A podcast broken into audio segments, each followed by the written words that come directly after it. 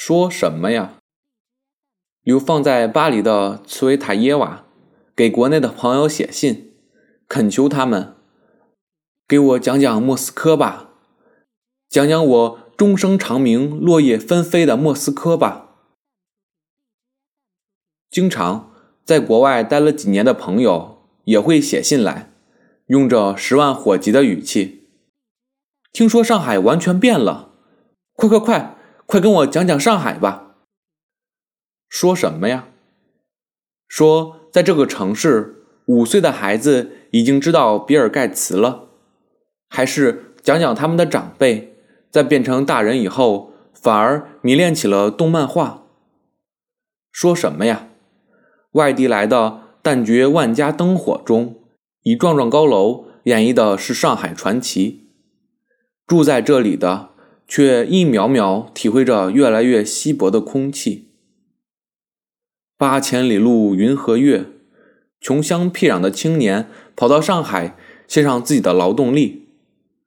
男的造房子，女的做保姆，一小时五块钱，便宜到叫人心酸。我在大学教书，三四年级的学生一般都打着一两份工，有些。还合用着一个钟点工，他们骄傲地告诉我，现在完全可以自己养活自己。的确，比我们这一代能干。我们读大学时，就只知道等着父母寄钱来，然后前半个月过物质生活，后半个月靠精神生活。少爷小姐的日子结束后，我们也被流放到社会上去厮杀。频频回首的还是大学穷日子。现在的孩子不一样，一有机会就驰骋的远了。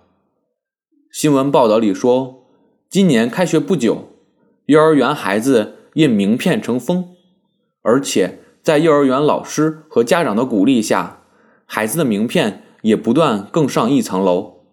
开始不过是闹着玩，属于天真的模拟行为。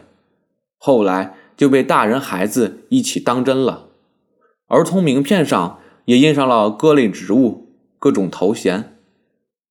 自然也有自惭形秽的家长抗议幼儿园老师的这种鼓励，但是这个城市的专家意见是：不要盲目禁止儿童印名片。稀奇古怪的儿童名片会到处繁殖，而且全中国的孩子。都会跟着印，买卖是好，效果堪虞。从小吃董事长头衔的孩子，会不会自觉高人一等？名片上只有小青蛙图像的孩子，会不会觉得出身卑微？面对同桌公主，自私是癞蛤蟆？未来的主人公如此长大，所以书店里成人童话会卖得那么好。年轻人在那里如饥似渴看吉米，想着自己的那一段青春哪里去了。